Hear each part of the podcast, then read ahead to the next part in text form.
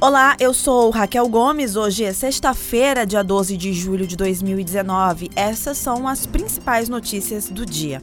O governo do estado planeja uma escola de economia do mar no Mucuripe, conforme apurou o jornal Povo. A avaliação é que os segmentos de portos e transportes marítimos, indústria naval, recursos oceânicos, pesca, aquicultura e processamento de pescado do Ceará sejam impactados positivamente após a instalação do projeto.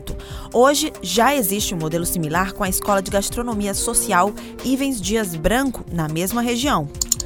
Movimentos sociais vão às ruas em Fortaleza contra a reforma da Previdência. A manifestação que acontece em Fortaleza hoje tem intuito de pressionar os deputados a votar contra a reforma da Previdência no segundo turno na Câmara dos Deputados. O protesto acontece dois dias após o texto base da reforma ser aprovado na Câmara dos Deputados cerca de 3 mil famílias que ocupam imóveis em situação irregular de posse vão ser atendidas por uma parceria entre a Defensoria Pública do Estado e a Universidade Federal do Ceará. As instituições vão ajudar no trabalho de regularização fundiária de moradias localizadas em áreas vulneráveis da cidade.